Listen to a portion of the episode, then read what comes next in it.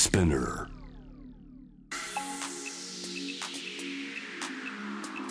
Amazon exclusive. Jam the world. Up close. フォトジャーナリストの安田なつきです。ニュースから今を知る未来を見立てる情報プログラム、ジャムザワールドアップクロス。さあ、あの、埼玉県で、こう、物議を醸した条例案、皆さんのこう、耳にも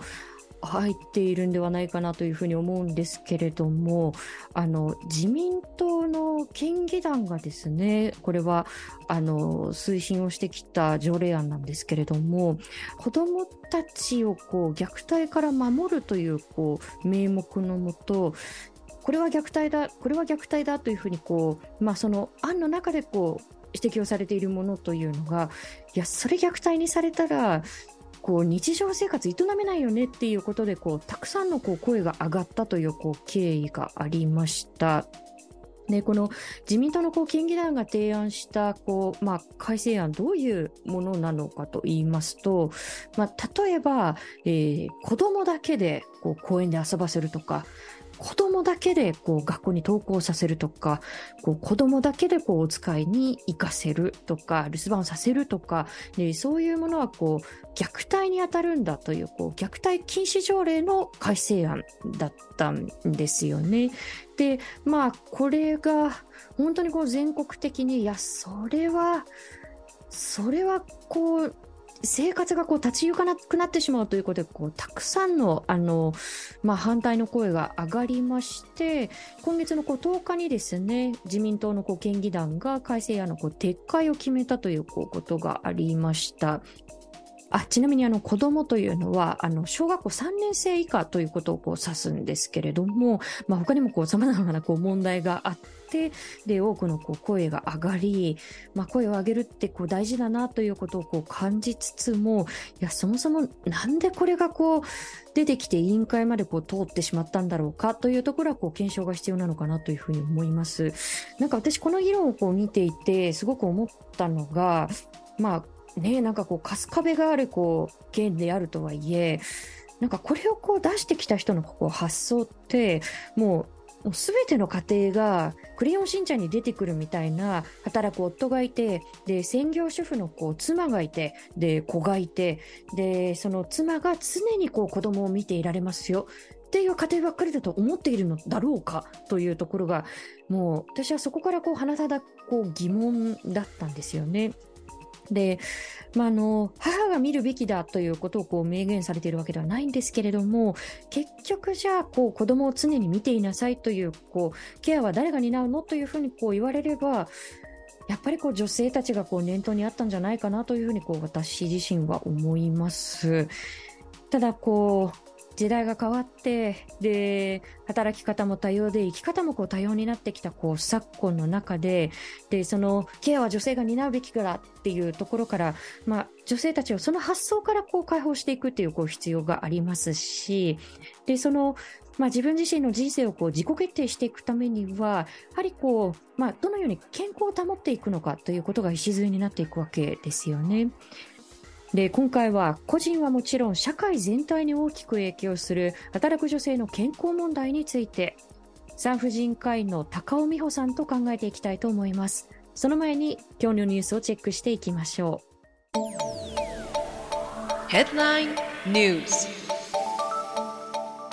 2023年10月13日正午現在のニュースをお伝えします。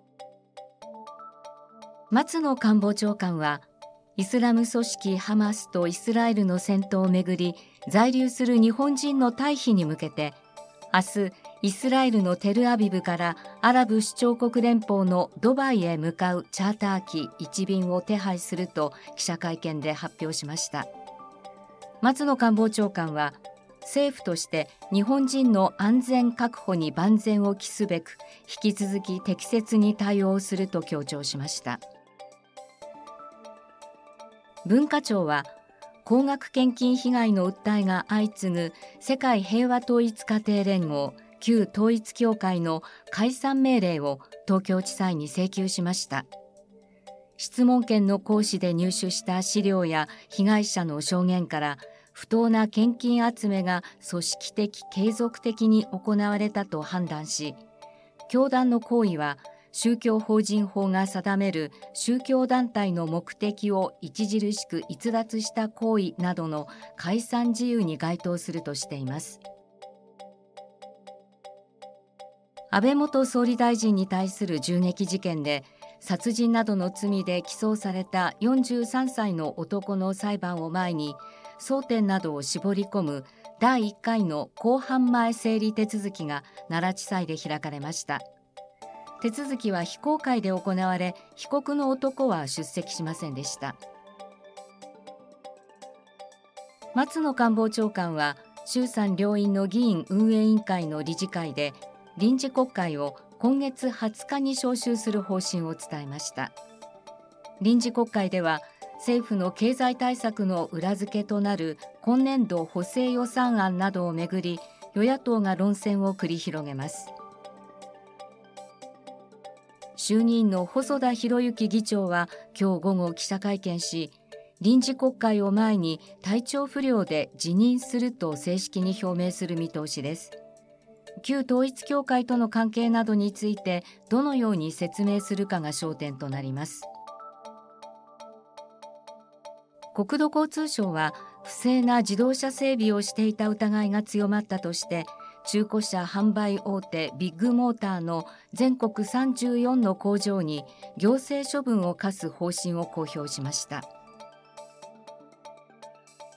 東京電力は福島第一原発2号機のデブリと呼ばれる溶け落ちた核燃料を取り出すのに使うロボットアームの投入口を開く作業を今日午前に始め部分的に開いたと発表しました。東京株式市場午前の日経平均株価は昨日に比べて137円90銭安い。3万2356円76銭で取引を終えました。午前11時30分の円相場は1ドル149円77銭から78銭の水準となっています。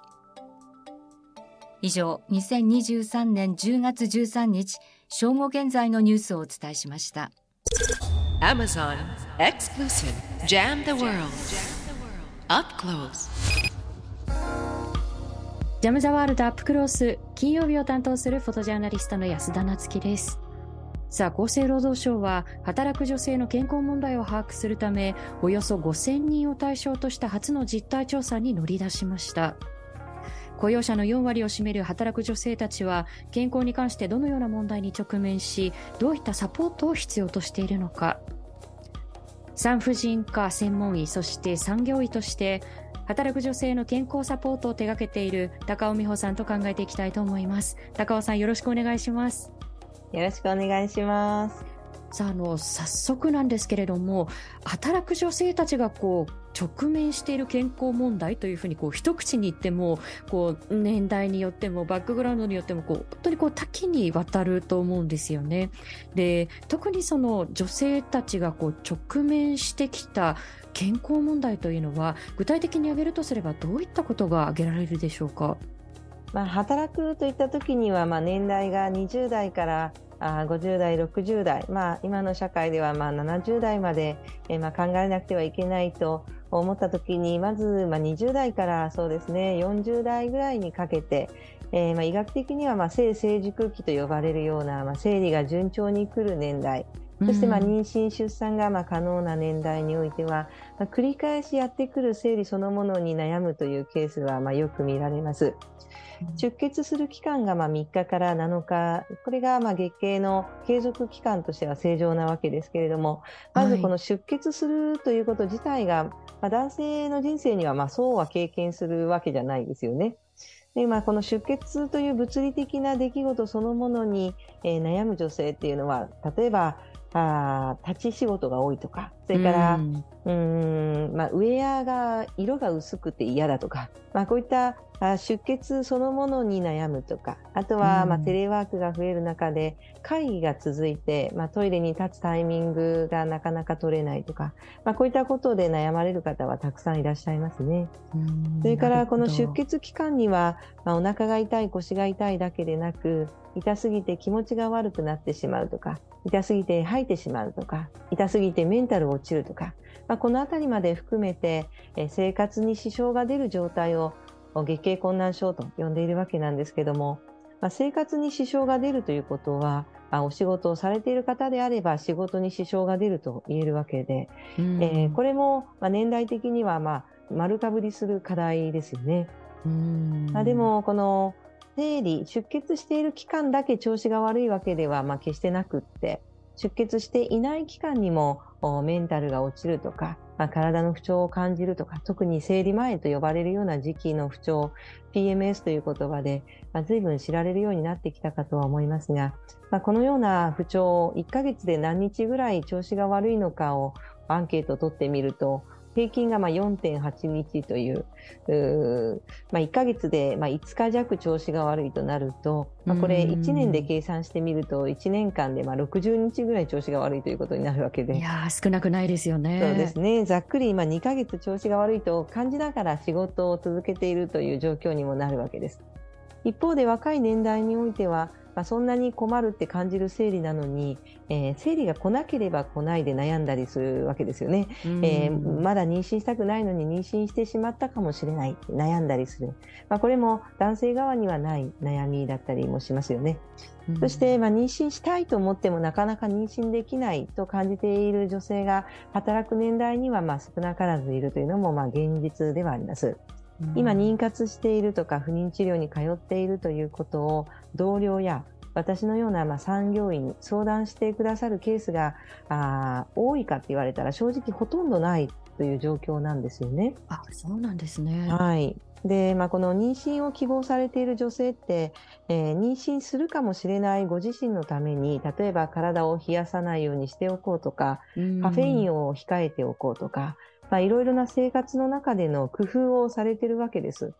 まあ、でも、そんな自分の努力が実らなかったということがね、生理が来たという、まあ、すごくわかりやすい出来事でね、えー、こう目の前に突きつけられるみたいなことを経験して、えー、今日も働いてるみたいな、まあ、そんな方たちが、まあ、普通にいらっしゃる世の中だってことを、まあ、想像したことのない方もいっぱいいるんじゃないかな。と思ったりもします。うん本当にそしてまあ妊娠中にねどうやって仕事を続けるかでも妊娠中っていうのはまあ限られていたり、あとはあ働き方にね制約があったりして、えー、まあいわゆる産後という時期は赤ちゃんを産んだ後の人生はまあずっと続くと言ってもいいぐらいで、この時期にまあ子育てを含む家事をしながらあ仕事を続ける、まあ、このバランスに悩む女性もいっぱいいますね。うんそしてまあもう一つがこの年代に、えー、まあ20代以降ではまあ子宮頸がんそしてまあ30代、そして40代過ぎるとぐっと増えてくる乳がん。こういったまあ命を脅かされるがんという病気にこんなに早い年代に遭遇するという点も、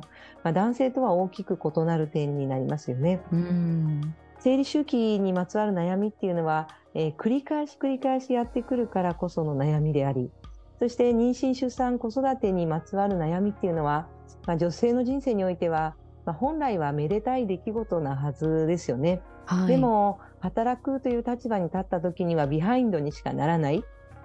そして、がんという命を脅かされるような病気に、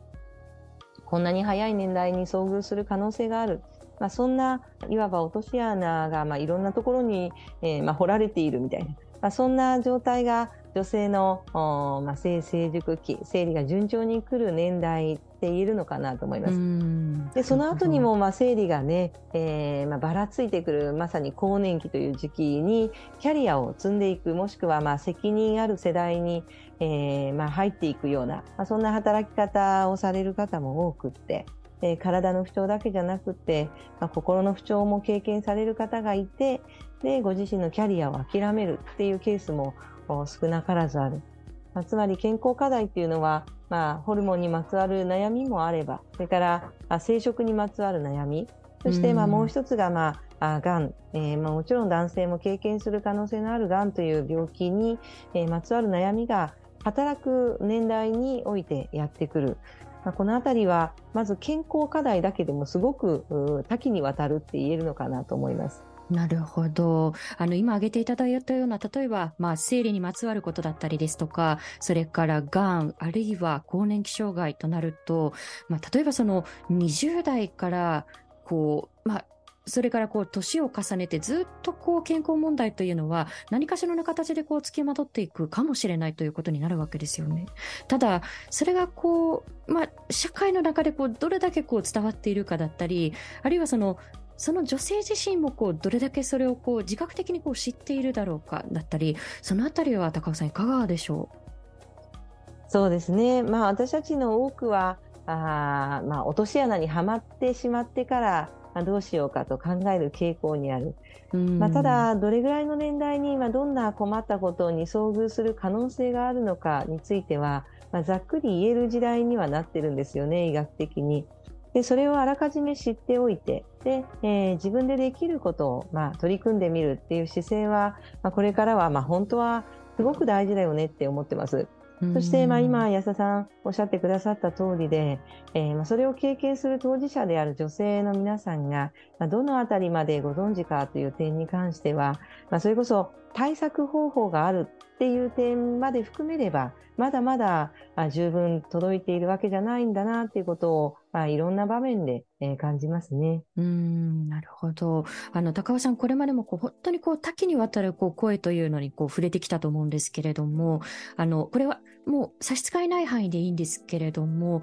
特にその、まあ、健康に関して高尾さんのこう元にこう寄せられたこう声の中で、あの、どういった相談が多かったのかだったり、どういったことがこう気がかりだったりということを、あの、差し支えない範囲でこう例を挙げていただいてもいいでしょうか？まあ、ちょうどこのコロナっていう期間が3年ぐらいあって、で、まあ、その中で、この女性の立ち位置っていうものが、まあ、非常に不安定だということは、まあ、社会で、えー、結構ね、課題として取り上げられたような、まあ、気もするわけですけども、まあ、そういったあ不安定さから来るのかなって思えるような、うんまあ、メンタル的な不安定さ、まあ、そのあたりはね、すごく、気がかりですよね。そもそもその女性の人生において、このメンタルがホルモンバランス的に崩れる時期っていうのはもう明らかで、でその一つがまあ生理前ですよね。えー、まあ PMS と呼ばれる月経前症候群の中で、まあ、イライラするとか、涙もろくなるとか、緊張感強くなる、鬱っぽくなるなどの、おまあ、心の不調を訴える方、まあ、4人に3人ぐらいいらっしゃるっていうのも現状で。一方で産後っていう時期も女性ホルモンと世の中で呼ばれている卵巣が作るホルモンが、まあ、ない状態で過ごす期間であり、これらのホルモンが、まあ、メンタルを維持する、えー、鬱にならないようにとか不安にならないように、まあ、そういった働きがそもそもホルモンにあって、まあ、それが体にない時期だから、うん、あ不安にもなるし、鬱にもなるし、まあ、これが産後、マタニティブルーとか産後うつ病という言葉は、まあ、やっと社会でね、聞くようになったかなと思うんですけども、これが、まあ、二つ目の時期。そして三つ目が、あまあ、更年期ですね。えー、先ほど更年期障害とおっしゃってくださいましたけども、まあ、更年期と呼ばれる時期に、生活に支障が出るぐらいの不調を経験する。この不調の種類というのがまあ多岐にわたっていて、その中でも心の不調、その中でまあメンタル的なうつ、それからまあ逆にまあイライラする、怒りっぽくなる、まあ、このようなあ心の状態を自分でまあコントロールできない、まあ、だからあまあ社会的な役割などを果たせないって感じてドロップアウトする、まあ、そういうケースもあったりする中で、で、さらにその、まあ、あコロナのような、まあ、先が見えない不安とか、経済的な不安とか、あそして、まああ、いろんな価値観がそれぞれ違うんだってことをすごくわかりやすく経験した時期でしたよね、コロナの中で。えー、そんな中で、まあ、不安を感じる。つまり、女性の人生でそもそもメンタルの調子が悪くなる時期ってホルモン的に説明がつくんだけれども、えー、社会における状況も大きく不安を募らせる理由になったんだろうなということは、まあ、感じますね。うん、なるほど。あの、先ほど高尾さんからのドロップアウトについても少しあの言及がありましたけれども、まあ、この健康問題というのはこう一義的にはこう人権の問題にこう関わると思うんですけれども、それがこう結果的にまあご本人のこうキャリアだったりですとか、こういろんなこう影響をもたらしていくと思うんですよね。で、ご本人にとって、あるいはその、まあ、もっと広く言えばこう社会にとってて、で、この健康問題、なかなかそれがこう十分にこうケアされないという状態が、まあ、どのような影響を及ぼしうるのかという点についてはいかがでしょう？これはですね、あのー、本当にいいことを聞いてくださっていて、で、まあ、当人の人生に影響を及ぼすことは間違いないわけです。例えばお仕事を続けていけたとしたら経済的に安定していて、そしてさらに社会的にも自分が望むような状態に近づける可能性があったということですね。でそれを失うということで、え経済的なま不安定さに陥り、そして、えー、ま望んでいたことができなかったという状況になるということはま想像がつくわけですが、まあ、ご本人の調子が良くないという状態は、実は周りにも大きな影響を及ぼすということは間違いのないことで、えー、例えば、まあ、子供に対する影響、そして当然ですけど、パートナーに対する影響、はい、もうちょっと広くご家族に影響、そしてまあ一緒に働く方たちへの影響というものも大いにあると。つまり、まあ、ざっくりとした言葉で言うのであれば、えっ、ー、と、ご機嫌に過ごせている方、と一緒に過ごせている人ってハッピーだよねということなんですよ。それが、まあ、母親という役割をしうる、まあ、女性であればあ、子供にとっての影響も大きいだろうし、そしてまあ家族にとっても、働く同僚にとっても、いろんな影響を及ぼすということは、まず、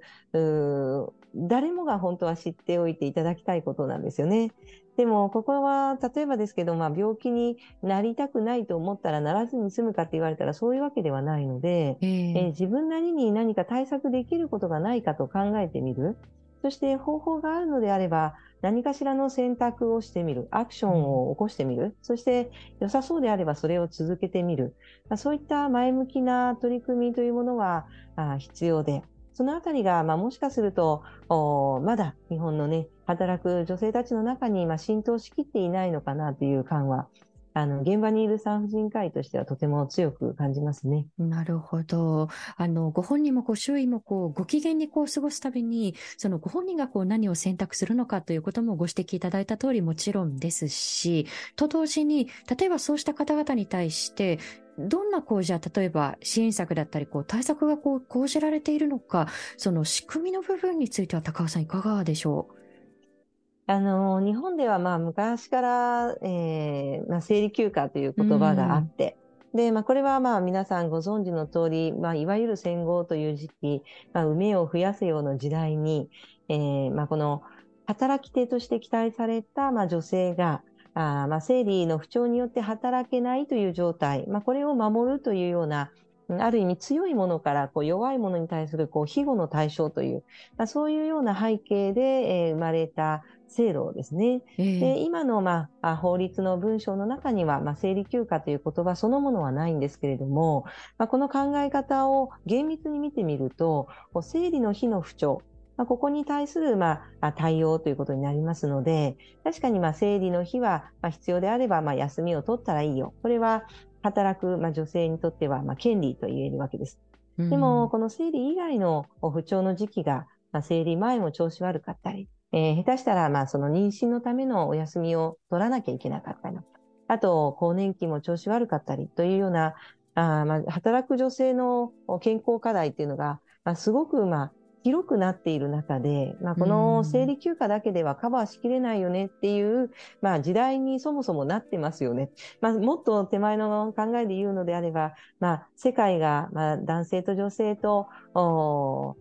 まあ、公平とか、ね、平等とか、そういったものを目指している社会においては、まあ、この、うん、制度そのものが、まあ、ちょっと違和感があるっていうような時代になりつつある中で、まあ、でもその制度を使うとしてもカバーしきれていないっていうのが、まあ、もともとの今の仕組みですよね。で、そんな中で、えー、じゃあ、実際にどんなことをしていったらいいのかっていうのは、あ国や、まあ、自治体を中心に、まあ、もちろん動きが始まってはいるわけですけれども、はい、まあ、そういったものがしっかりと、すべての働く女性に届いているかって言われたら、まず大きな企業においては、うんまあ、これはざっくり言うと資金があるからできることがあいくつかあるということになるでしょうね。つまり働く女性たちの中で大きな企業で働いておられる方たちは働く女性のための支援策というものがあいくつか動き出しているここ2、3年のことだと思います。まあ、一方で、中小企業と呼ばれるようなあ企業の中においては、まあ、とてもまだまだみたいな、そんなところまで手を出せませんというような、うん働く人の支援といったときには、まだ生活習慣病とか、あそれこそタバコを減らすとか、まあ、そういったところがまだ対策している途中だという企業ももちろんあったりもします。はい、そして、えーまあ、特に働き方としては男性よりもはるかに今不安定な女性が多い中で、えーまあ、例えば、うん、そうですね、個人事業主とか、まあ、そういう方たちで、ですと、まあ、そういった仕組みが、まあ、ほとんど使えない中で、ご自身が働けない日は、まあ、あそのままあ収入に大きな影響が出てしまうというような、まあ、そのあたりの課題もね、まだまだ解決どころか、まあ、解決への一歩も出てないぐらいの状況かなとは思いますけどね。どうでしょう、うん、そうですね。いや、あの、企業の大小によっても対処は違うにしても、まあ、まだまだその、まあ、仕組み作りというのがこう不十分な点たくさんあると思いますし、あとこれはおそらくそもそものこう根本の部分だと思うんですけれども、そのこれは一般的にその働き方そのものがやはり旧来のものからなかなかこう脱することができていない部分が往々にしてあるといいますか、こう長時間労働できますよねとか、こう、まあ、例えばその出勤してこう叱るべきですよねだったり、まあ、もっとこう踏み込んで言えば、こう、環境がその男性ベースでこう設計されてしまっているというこう実態が、まだまだ根強いのかなというふうにこう、私自身なんか感じるんですけれど、そのあたりは高尾さんいかがでしょう？いや、おっしゃる通りで、私はまあ医師という職業についてまあ25年ぐらいなんですけども、私が医者になった頃は、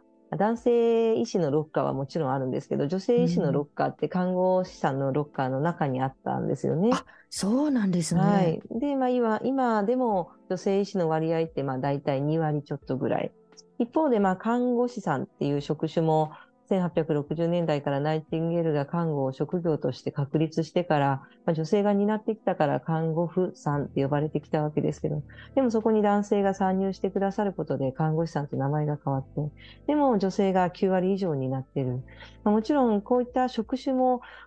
世界を広く見てみると、女性医師が男性医師の割合より高い国もあったりするぐらいですから、いずれはまあ、それぞれの性別によって、まあ、職業や役割、こういったものが、まあ、決められることはないよね、みたいな、まあ、そんな理想に、えー、いずれは、まあ、近づけるといいな、なんてことも思いながら、そもそも日本の社会っていうのが、あまあ、男性が気づいてきてくださった。まあ、そういう社会であることは、まあ、そもそも間違いなくって、で、えー、いろんなハード面ですよね。えー、先ほどのロッカーじゃないですけど、トイレの数とか、こういったものもそもそも、まあ、あ男性のためには準備されていたけれども、まあ、その後参入した女性には、まあ、あ当初はおまけの形で始まって、みたいな、まあ、そんな部分が、まあ、往々にしてあると。そして、まあ、もうちょっとソフトの面を見てみると、おまあ、それこそ、うん、私が一緒に働いてる看護師さんたち見ていても、それこそ幼稚園から電話がかかってくるのは、あ女性であるお母さんのところですよね。熱が出たから迎えに来てください。そうですね。そしてもちろん私たちもね、いて、いて、いてって言うわけなんですけども、でも、保育士さんの友達と話していたら、やっぱり両親の電話番号、あの、勤め先を、まあ、書くっていうこと、書くというか、把握しておくということはしてるらしいんですよ。でも、お父さんの勤務先が、大代表？03の何々何々の1111とか？そういう番号とか会社の一番最初の窓口のっていうところですよね。そこに電話をかけるわけがないって、まあ、保育士さんも言うんですよ。そうだよねって言って。で、あれば、まあ、お母さんの方にかけるよね、みたいな。そりゃそうだと、まあ、本当に思ったりする部分もあったりするわけですけども、まあ、これね、あの、面白いのが健康診断もそうで、えー、先ほど、まあ、子宮頸がんとか乳がんとかがんって女性が早く経験するよって、えー、お話をしたんですけど、そもそも日本の社会で準備されている健康診断の項目って、生活習慣病の項目が多いんですよ。でも、まあ、女性って20代、30代、40代、まあ、閉経までって生活習慣病に、まあ、なりにくい。まあ、これはいわばまあエストロゲンの働きでカバーしてもらえてるっていう表現になると思うんですけれども、うんこの生活習慣病がいっぱいの項目っていうのは、まあ言っちゃえば、まあ男性が20代でも30代でも40代でも脂質異常症の患者さん、高血圧の患者さん増えていくからだよね、なんですよね。で、それらはまあデフォルトとして準備されていて、そして、えーできればみんなに受けてほしい子宮頸がんの検査とか、まあ、乳がんの検査とか、こういったものはオプションだったり、あとは、例えば、まあ、ご自身でね、えーまあ、受診先を選んで、お金をとりあえず払ったら、そしたら後から補填するようのような形だったり、ね、もともと健康診断で受けに行った先で全部を受けることができれば、きっとみんな受けると思うんですよ。うんだけど、そうでもないから、やっぱりまあ受診率がまあそこまで上がっていないっていうのも、まあ、すごく大きな課題だなと。つまりまあ今までの社会はやっぱりまあそもそも男性のために準備されてきていて、そしてここ数年の働く女性の支援とか男女共同参画的な動きっていうのは、ま、本当に女性にも働いてもらわないと、働く人の数をま維持できない、ま、こういった日本の人口減少による背景があるからこその突貫工事の時期とも言えるんじゃないかなって、えー思ってるぐらいなんですよね。うん、なるほど。いや、その、働き方だったり、その時間だったりですとか、そういうことはやっぱりまだまだ男性ベースだよねっていうことは、私の頭の中にもあったんですけれども、そうか、こう、健康診断の項目の発想まで、やっぱりそういうところがこう浸透してしまってるんだなということは、私自身もこう、ハッとさせられるところだったんですよね。でもね、こ当たり前すぎて誰もそんなこと思っちゃいないです。うはいはい そうそうそう。そう準。備されてるものはね、まあそれでいいよねって、まあ多分多くの人は思っていて、で、準備されているもので自分の健康はカバーされてるよねって、もちろん思うわけですよ。私たちね、傾向として。でも実は、まあ、女性の立場からすると足りてない項目があるんだよねって、まあ、気づいてもらえたら、もしくは足りていない項目があるのかもって思って眺めてみていただいたら、ね、もしかするとこれからね、変わっていく部分が、あ加速度がついていくんじゃないかって期待するんですけどね。なるほど。まあ、先ほどあの、高尾さんが突貫工事というね、言葉を使われましたけれども、まだまだその突貫工事の中で、あ、ここにもほころびが、ここにも不十分なところがっていうところは、たくさんあると思うんですよね。まあ、法的、制度的、それから先ほどのように、まあ、職場の中でのこう、発想のこう問題だったり、こう、いろんなこう、それも多岐にわたると思うんですけれども、まあ、特にその、今、高尾さんご自身がこう、感じていらっしゃる、こう、こういう支援だったり、こう、サポートがこう、必要じゃないかという点に関してはいかがでしょやっぱりね、その子供を見なきゃいけないのが母親っていう発想ですよね。う。まあ、そこがね、一番大きくね、あの、本人たちを苦しめてますよ。あの、私の周りでも、あの、働く母ばっかりなわけなんですけども、ええでも、あの、夏休みの間に、まあ、彼女たちは普通にフルで働いていて、で、家に子供がいる。で、えー子供がいる状態は誰が見てるの？うん、うん、まあ、留守番だよね、とか。お兄ちゃんと一緒にいるから大丈夫？とか、まあ、あの、ちょっと昨今話題になりましたけどね、子供をそれこそ一人で置いておくということが、まあ当然、あの、安全面から言ったら大人が責任あるものがまあ見ていられるのが一番なわけですけども、これだけ、まあ、女性も働く時代になった中で、女性だけがまあ子供を見るっていう考え方自体が、まあそもそももう無理っていうことに早く気づいてほしいなと思って。うん、でも、まあ、あー家庭の中でも、まあ、それが当たり前っていうような、あの、家庭もまだいっぱいあるし、もちろん、年代、世代によっては、まあ、そのあたりが、まあ、かなり柔軟に、あの、変わってきているのかなって思えるような世代もいますしね。うん、だから、あの、課題として、えーまあ、考えてくださっている、いろんな、まあ、業種、部署があるのかなって、あ本当期待してるんですけどね。うん。いや、こう、まだまだその突貫工事のほころびをこう補強していくのは、こう、これからというこう段階だと思うんですけれども、その、どうでしょう、その、まあ、先ほどその少し言及していただいた中にあったと思うんですけれども、まあ、これはなんとかこう見送られたようですけれども、やはり、まあ、埼玉県の中でですね、こう条例の案として、まあ、あの、ざっくり言うと、もう常にこう誰かが大人がこう子供たちを見ていなければならない。という、こう、趣旨のこう条例で、子供を留守番を一人させ、一人でさせてちゃいけませんよ。子供たちをこう、子供たちだけでこう、公園で遊ばせてちゃいけませんよっていう、こう、ことって、じゃあ結局、誰に見ることをこう、求められるのかっていうことを考えたときに、女性たちが念頭にあったんじゃないかなというふうにこう思うんですよね。で、そこからどんなふうにこう、社会の根本の仕組みをこう変えられるのかというところもこう含めて見ていきたいと思うんですが、あの、それと同時に最後に、あの、高尾さんに伺いたいのが、やはりこう、まあ、これを聞いてくださっている方々の中にも、まあ、働きながら、こう、健康問題を抱えたり、あるいはその、これからの健康をどうしたらいいだろうかっていうことをこう考えていらっしゃる方もいらっしゃると思うんですよね。で、まあ、先ほどその、どんなことを選択していくのかということをね、少しお話しいただきましたけれども、何かこう、最後に、えーこうしたことをこう、心がけたらいいんじゃないか、等々のアドバイスをいただけたら幸いです。いかがでしょう？ありがとうございます。まず、あの、私が専門にしている女性の健康について、対策方法っていうのはね、相当出てきています。う。うんま、ず、まあ、生理周期にまつわる悩みであれば、まあ、ホルモン的な治療が、まあ、よく効くピル以外にも、あの、選択肢が出てきている時代です。だから、まあ、困っているっていう状態をそのままにしておかない。そういう考え方が、まあ、ものすごく大切。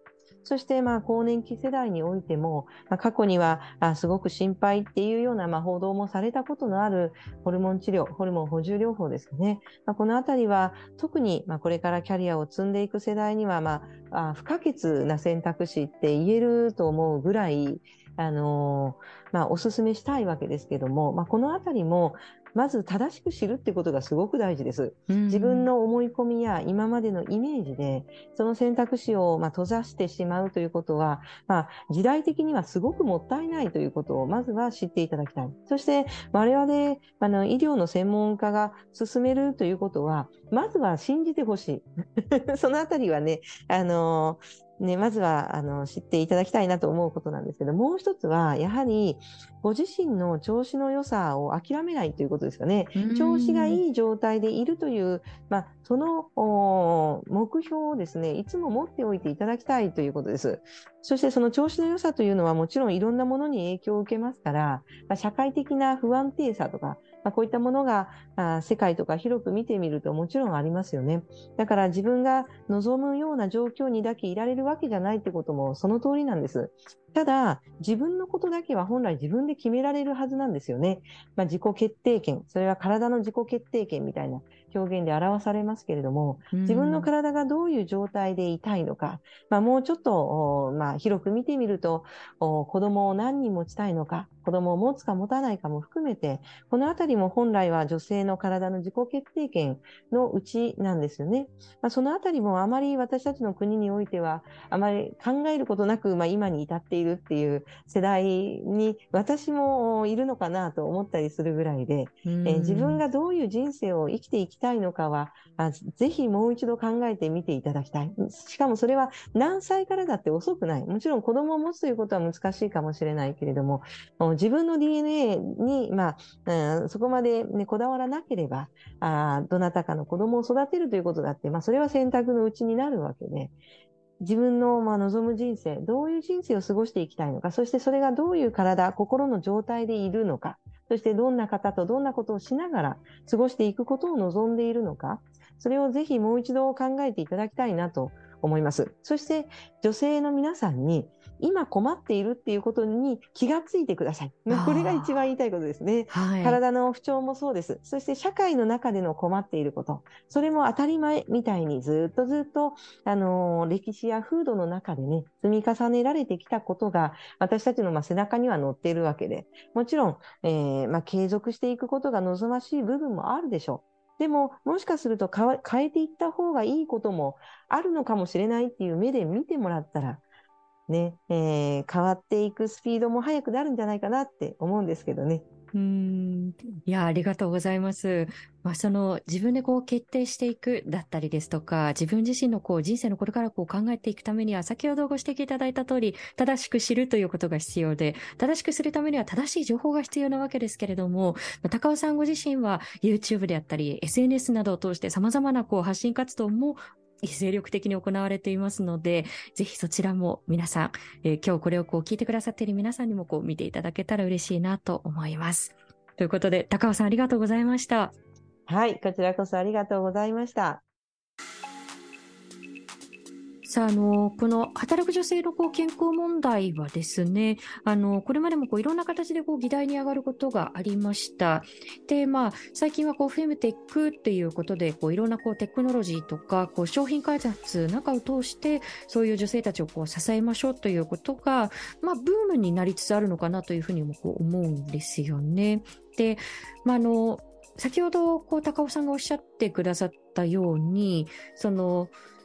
まあ、ご本人がこう心身のこう健康を保てないとなると、まあ、周囲にもこう影響しますしでそれが結果的にまあ会社だったりこう経済にも響いてそれがこう損失になっていくというこう、まあ、連鎖もこう生まれうると思うんですよね。